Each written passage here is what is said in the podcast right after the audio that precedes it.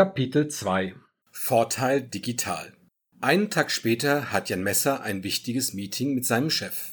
Es geht um die strategische Ausrichtung des Marketings. Und die stellt unseren Protagonisten vor eine große Herausforderung. 14 Uhr. Nach dem Mittagessen war ich für einen Spaziergang am Mainufer und habe über mein Leben und meine Frau nachgedacht. Jetzt stehe ich pünktlich in der Tür des Chefbüros. Iring Fleischer, ein fast 60-jähriger, nach wie vor robuster Mann mit grauen Locken und dichtem Schnauzbart, sitzt hinter seinem gewaltigen Schreibtisch. Es ist der erste Tag nach seinem Urlaub. Die Termineinladung in meinem Outlook las ich unkonkret. Marketing nächstes Jahr. Von solchen Terminen nach dem Urlaub des Chefs habe ich in meiner Karriere einige überstanden. Sein Enthusiasmus ist gelegentlich etwas anstrengend, verfliegt aber nach einigen Tagen. Kommen Sie herein, Herr Messer. Der Kapitän steht vor seinem Schreibtischstuhl auf, tritt mir entgegen und reicht mir die Hand. Er lächelt. Zwei Meter neben uns hockt ein blonder Junge auf dem Boden. Vor ihm ein volles Glas Wasser. Daneben eine leere Pommesschale mit Ketchupresten. Um ihn herum diverse Spielsachen. Es stört Sie doch nicht, dass mein Enkel dabei ist, fragt Iron Fleischer mit seinem leicht sächsischen Akzent. Ohne eine Antwort abzuwarten, fügt er hinzu, Edgar muss heute Vormittag zum Arzt kommt bald in die Schule. Und ich hab ihn hingebracht. Meine Tochter hütet das Bett. Husten, Schnupfen, Heiserkeit. Wird bald eingeschult, der junge Mann, sage ich. Etwas Besseres fällt mir nicht ein. Herr Fleischer schreitet zur schwarzen Ledersitzgruppe und weist mir den Sessel zu. Er nimmt gegenüber auf dem Zweisitzer Platz. Der Enkel meines Chefs hat bisher keine Notiz von mir genommen. Ich setze mich und sehe, wie der Junge seinen rechten Zeigefinger in den Ketchup tunkt. Der kleine Edgar schaut mich durch seine rote Kinderbrille mit großen blauen Augen an. Eine Eins plus ist eine sehr gute Note, gell? Und eine Sechs eine voll schlechte. Genau, antworte ich. Er tippt mit dem Zeigefinger auf seine Brust. Ich werde immer eine Eins plus haben. Er taucht seinen Ketchupfinger in das Wasser, das eine rötliche Färbung annimmt. Er greift sich das Glas und läuft auf mich zu. Das ist Ketchupwasser, hab ich erfunden. Schmeckt voll gut, probier mal. Herr Fleischer schmunzelt und schreitet ein. Er nimmt seinem Enkel das Glas ab, stellt es auf den Schreibtisch und bedeutet ihm, er solle spielen. Edgar gibt seinem Bagger einen Schubs und schielt in meine Richtung. Bist du gerne in die Schule gegangen? fragt er mich. Ich habe die Schule in schlechter Erinnerung. Eine Zeit lang war ich überzeugt, sie sei etwas für angepasste Duckmäuser. Hat sich meine Meinung geändert? Ich bin nicht sicher. Aber was interessiert das den Enkel meines Chefs? Dem reibe ich meine Abneigung lieber nicht unter die Nase. Stattdessen antworte ich, ohne zu erröten. Ich war als Kind immer brav und bin ausgesprochen gerne in die Schule gegangen. Du warst so brav, du warst sogar auf der Mädchenschule, kichert Edgar. Das ist aber nicht nett, antworte ich. Was für ein ungezogener Frechdachs. Doch das behalte ich für mich. Iron Fleischer, der offenbar einen Sinn für kindlichen Humor hat, fängt laut an zu lachen. Seinem Enkel erklärt er. Ich fand die Schule toll. Aber spiel jetzt mit deinem Bagger. Herr Messer und der Opa haben was zu bereden. Edgar wiegt mit dem gelben Bagger seine volle Aufmerksamkeit. Herr Fleischer fragt mich, ob er mir eine Tasse Kaffee oder einen Espresso bringen könne. Ich schüttle den Kopf. Nein, danke. Hätten Sie bitte ein Glas Wasser für mich? Ketchupwasser könnte ich anbieten. Iron Fleischer ist begeistert von seinem eigenen Scherz. Edgars Ketchupwasser. Er legt den Kopf schief, zieht die buschigen, grauen Augenbrauen in die Höhe und ergänzt, vielleicht wird mein Enkel mal ein bekannter Comedian. Mit solchen Ideen? Oder er strebt eine Karriere als Produktentwickler für Getränke an, werfe ich ein. Ketchupwasser. Der Junge braucht noch ein bisschen, aber dann? Er lacht erneut, geht zu seinem Tisch neben der Bürotür und kehrt mit einem Glas und einer geöffneten 0,25 Liter Flasche zurück. Beides stellt er auf den niedrigen Tisch zwischen uns. Ich gieße mir einen Schuss ins Glas und nippe kurz daran. Edgar schiebt seinen Kunststoffbagger hinter sich, schaut mich an und fragt, warum hast du so komische Anziehsachen an? Meinst du meinen dunkelblauen Nadelstreifenanzug oder findest du die Krawatte komisch? Edgar schweigt. An seinen Enkel gerichtet meint Iron Fleischer. Herr Messer ist einer der wenigen, der hier Anzüge trägt und zumindest aussieht wie ein echter Manager. Dein Opa mag es lieber etwas gemütlicher, erklärt der Kapitän. Intern nennen wir Fleischer den Kapitän. Nichts gegen ihren Stil. Ihr Strickpullover ist ja tadellos. Ich bin eher der Anzugtyp. Ich bin mir bewusst, dass ich damit in diesem Softwareunternehmen zu einer Randgruppe gehöre. Sie übertreiben. Wir haben 389 Beschäftigte weltweit, viele Entwickler, die meist mit Pullovern, aber eben auch Leute wie Sie mit schicken Anzügen. Sie wissen ja, Zahlen sind nicht mein Spezialgebiet. Herr Fleischer schmunzelt.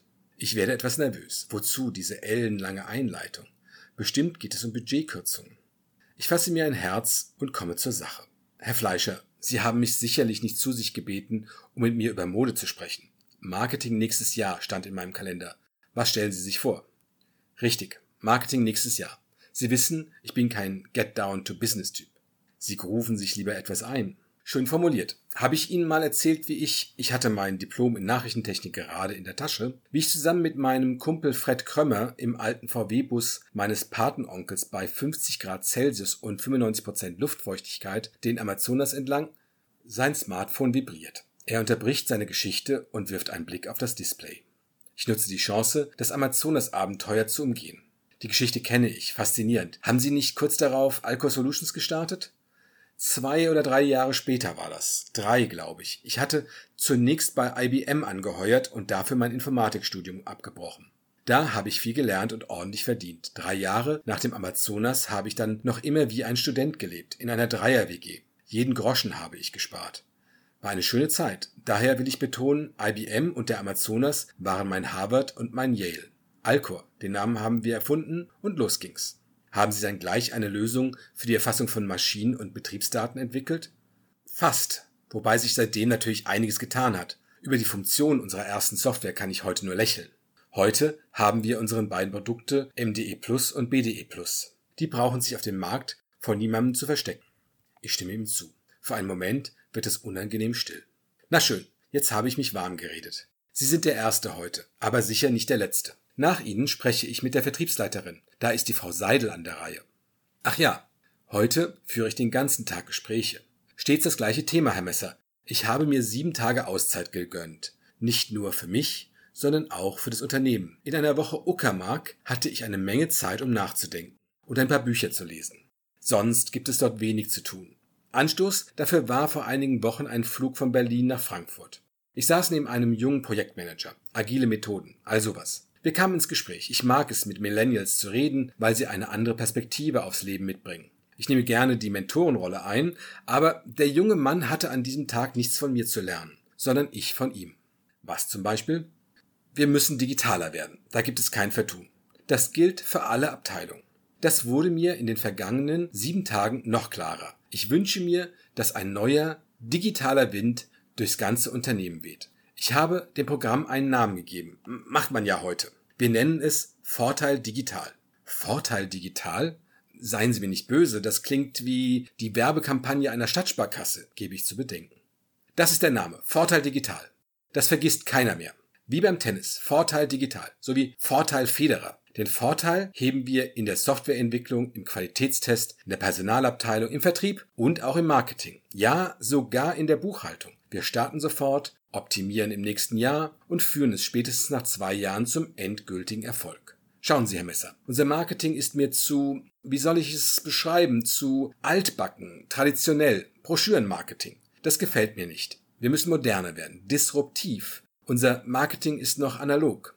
Mein Plattenspieler ist auch analog, der spielt jeden CD-Player an die Wand, das kann ich Ihnen flüstern. Digital ist nicht alles, wenn Sie mich fragen. Das sehe ich vollkommen anders, Herr Messer. Digital ist alternativlos. Darauf gebe ich Ihnen Brief und Siegel. Digitales Marketing bringt Alcor Solutions nach vorne. Das ist alternativlos, sagen Sie, Herr Fleischer? Richtig, bitte, Herr Messer. Sie müssen sich nur bei den Wettbewerbern umschauen. Nehmen wir Anaconda Solutions. Besuchen Sie mal deren Webseite. Da hält der unerträgliche Ludolphus Webinare und erklärt den Kunden, worauf es heute in smarten Fabriken ankommt. Einmal, an Karneval, spricht er das ganze Webinar über auf Kölsch. Das ist, gebe ich ungern zu, wirklich lustig. Die Videos gibt es bei YouTube. Da schauen sich die Leute an, über 400. Die hören sich die Sicht von Lukas Ludolphus von Anaconda über MDE an. Und wir?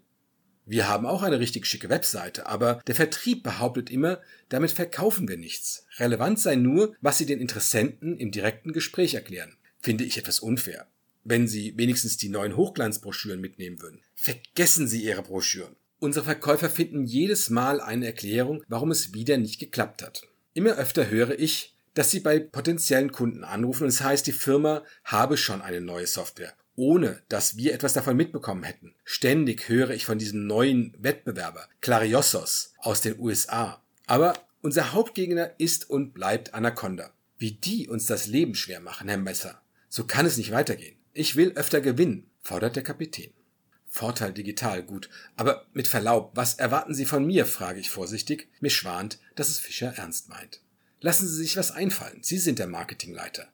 Wir müssen moderner werden, gegen die Wettbewerber anstinken. Nicht mehr und nicht weniger. Verstehen Sie? Wir müssen die DNA unseres Marketings verändern. Die DNA des Unternehmens, Herr Messer. Auch im Vertrieb, in der Softwareentwicklung, im Service und in der ganzen Alcor. Das ist der springende Punkt. Das ist der Punkt? Machen Sie nicht so ein begriffsstutziges Gesicht. Ich habe hohe Ziele, Herr Messer. Ich will, dass auch Sie hohe Ziele haben. Ich wünsche mir eine deutliche Umsatzsteigerung und ich will größere Kunden gewinnen. Wir sind gut vertreten bei Industrieunternehmen bis 500 Mitarbeitern. Die Firmen sind ähnlich groß wie wir. Da versteht man sich von Geschäftsführer zu Geschäftsführer. Das reicht mir nicht mehr. Ich möchte, dass wir zunehmend Konzerne angehen, die großen Fische ins Visier nehmen. Haben Sie Moby Dick gelesen? Naja, die erste Hälfte der Jugendausgabe mit 16. Den Film habe ich gesehen mit Gregory Peck, gebe ich zerknirscht zurück. Ich kenne seine Vorliebe für den Roman von Herman Melville.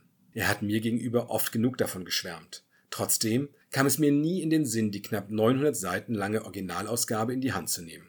Moby Dick erklärt Ihnen das alles. Es erklärt Ihnen den Wettbewerb Mann gegen Wal. Wir wollen den weißen Wal finden, jagen und am Ende an Bord hieven. Danach noch ein und noch ein. Ohne, dass sie uns in die Untiefen zäulen. Logisch. Marketing ist keine Walfischjagd, Herr Fleischer. Darum geht es nicht, Herr Messer. Moby Dick gibt die Antworten auf alle Fragen des Lebens und der Wirtschaft. Glauben Sie mir. Ich gebe uns allen drei Jahre, um den Laden auf digital zu drehen. Wissen Sie, was ebenso drei Jahre dauerte? Eine Walfischjagd zu Zeiten Herman Melvilles. So lang waren die unterwegs, bis sie mit reicher Beute in ihrem Heimathafen Nantucket einliefen. Sagen Sie also nicht, dass die Zeit zu knapp gemessen wäre. Irving Fleischer nimmt sich ein Glas, trinkt einen Schluck und schaut bedeutungsschwanger zu seinem Enkel. Dann dreht er sich zu mir rüber und redet weiter. Wissen Sie, Herr Messer, wenn ich Ihre Kollegen auf der Leitungsebene frage, was das Marketing den ganzen Tag treibt, dann höre ich schöne Bilder. Das greift meiner Meinung nach zu kurz. Ich glaube nicht, dass Sie und Ihre Kollegen einfach nur so vor sich hin muddeln. Sie müssen zeigen, was Sie drauf haben dass sie strategisch mitspielen und Dinge nicht nur operativ schön umsetzen. Zurück zur neuen DNA. Die Leute, besser gesagt die Entscheider in der Produktion, die müssen uns online finden, Herr Messer, und denken, Mensch, Meier, diese Alcor, die sind ja spannender als, als Moby Dick. Ja, meinetwegen, Herr Messer. Aber, Herr Fleischer, genau das tun wir doch bereits im Marketing. Wir sorgen dafür, dass die Leute da draußen von Alcor hören, Sie bekommen die wichtigsten Informationen über MDE Plus und BDE Plus. Unser Bekanntheitsgrad steigt, wir machen Mailings, besuchen Messen und kümmern uns darum, dass Alcor in den Fachmedien steht. Nein, das ist mir zu wenig. Schauen Sie, was ist unser größtes Problem? Zu wenig neue Kunden, nicht genug Umsatz? Genau. Wir unterschreiten dieses Quartal den Umsatz des vorherigen Quartals. Und im vorherigen Vierteljahr lagen wir unterhalb des vorangegangenen Vierteljahrs. Wir schrumpfen. Das müssen wir aufhalten, dringend. Da sind Sie gefordert, Herr Messer. Ihre Aufgabe, nicht meine. Die Marketing-DNA muss mutieren. Ich soll sie mutieren. Sie müssen Ihre Komfortzone verlassen. Dem kühnen, Herr Messer, lächeln die Götter zu. Ist das so? Aber ja, Ihre Komfortzone sind Broschüren, Mailings und, pardon, schöne Bildchen. Da müssen wir raus. Da müssen Sie raus. Wohin Sie sich bewegen müssen? Dahin, wo die Kunden sind wo wir mehr verkaufen mit Ihrer Hilfe. Ich habe im Urlaub ein interessantes Buch gelesen. Silicon Germany. Wie wir die digitale Transformation schaffen. Wir? Ja, wir in Deutschland, aber auch wir die Alcor, erklärt der Kapitän. Ach ja? Ja, in dem Buch geht es darum, dass wir alles ändern müssen. Technologie reicht nicht. Früher dachten wir Ingenieure, das beste Produkt, das setzt sich durch. Ohne Marketing. Der Vertrieb ist nur dazu da, die Unterschriften abzuholen. Aber das stimmt nicht. Das stimmte nie. Wir müssen dafür sorgen, dass wir das Produkt zum Kunden bringen. Das steht da. Autor ist Christoph Käse, der ehemalige Chefredakteur der Financial Times. Der war lange im Silicon Valley, der wird wissen, wovon er redet. Das glaube ich, stimme ich zu und verschweige, dass die FT Deutschland ein erfolgloses Unterfangen war. Anderes Beispiel gefällig.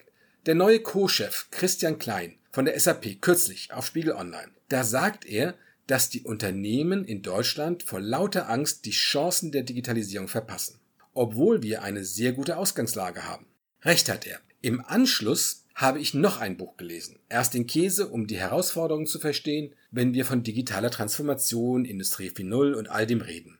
Das zweite Buch war über modernes digitales Marketing. Philipp Kottler dürfen Sie aus Ihrem Marketingstudium kennen. Sie wissen doch, dass ich kein Marketing studiert habe. Ha, genau. Haben Sie nicht. Alle denken, beim Marketing könnten Sie mitreden. Also kann ich das auch. Auf jeden Fall dieser Kottler, der Marketingpapst der sagt, produktzentrisches Marketing ist die Vergangenheit. Das ist Marketing 1.0. Das ist überholt, heißt es in dem Buch. Das ist altmodisch? Ja, altmodisch. Wer produktzentrisches Marketing betreibt, hat den Schuss nicht gehört. Philipp Kottler. Der ist bei Marketing 4.0. So heißt sein Buch. 4.0, nicht 1.0 wie bei uns. Hat mir ein Freund aus meinem Sportverein empfohlen. Da geht es darum, sich an die veränderte Customer Journey in der digitalen Wirtschaft anzupassen. Customer Journey. So müssen wir heute reden. Dabei steht der Kunde im Mittelpunkt, nicht das Produkt. Was machen wir? Broschürenmarketing. Wir reden ständig über unsere MDE und unser BDE-System, wie toll dieses Modul ist, wie fantastisch jenes Feature. Das ist Schnee von gestern. Wir verkaufen BDE und MDE-Software, die erfassen Betriebs- und Maschinendaten, Herr Fleischer. Logisch, dass sich in unseren Broschüren alles um diese Produkte dreht. Was soll da sonst drin stehen? Produktzentrismus ist out, Herr Messer.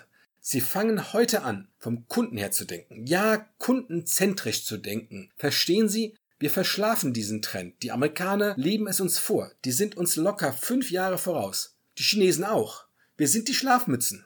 Was soll das heißen, vom Kunden her denken? Ich habe drei Semester Archäologie studiert. Und, ach ja, ich weiß, dass Sie Kundenberater waren, bevor Sie zu uns kamen. Bei dieser Werbeagentur auf der Hanauer Landstraße, wenn ich mich richtig erinnere. Ja, stimmt. Bei Harper Clint 49 war ich. Davor habe ich studiert. Verschiedenes. Auch anderthalb Semester Ethnologie und ein Semester Soziologie. Aha. Orchideenfächer, Frotzelfleischer. Das bestreite ich nicht. Worum es mir geht, als der Ethnologieprofessor mir meine Hausarbeit zurückgab, schüttelte er den Kopf und ermahnte mich. Sie müssen ethnologisch denken, Herr Messer. Die Soziologieprofessorin gab mir meine Arbeit zurück, runzelte die Stirn und wieder das Gleiche. Herr Messer, Sie müssen soziologisch denken. Kommen Sie zum Punkt fordert mich der Kapitän auf. Der Punkt ist der, dass ich mich damals gefragt habe, wie geht das? Ethnologisch denken oder soziologisch oder archäologisch. Ich weiß nicht, wie man das macht. Ich kann nur logisch oder unlogisch denken. Worauf wollen Sie hinaus? fragt Fleischer nun deutlich ungehaltener. Ich merke, dass ich meine Skepsis klarer rüberbringen muss. Vom Kunden her denken, kundenzentrisch denken. Das erinnert mich daran. Das sagt sich so leicht. Aber was heißt das? Sie lesen in einem Managementbuch, man müsse heutzutage vom Kunden her denken. Und Sie übernehmen das. Damit kann ich nicht viel anfangen. Ich meine, beschäftigen Sie sich damit. Googeln Sie. Besuchen Sie einen Kongress. Fragen Sie Ihre Freunde, Herr Messer. Sie sind der Marketingleiter. Ich kann und will nicht Ihren Job machen. Wir müssen das ganze Unternehmen digitalisieren. Punkt um und basta. Das bringt uns endlich neue Wettbewerbsvorteile. Einverstanden. Vorteil digital.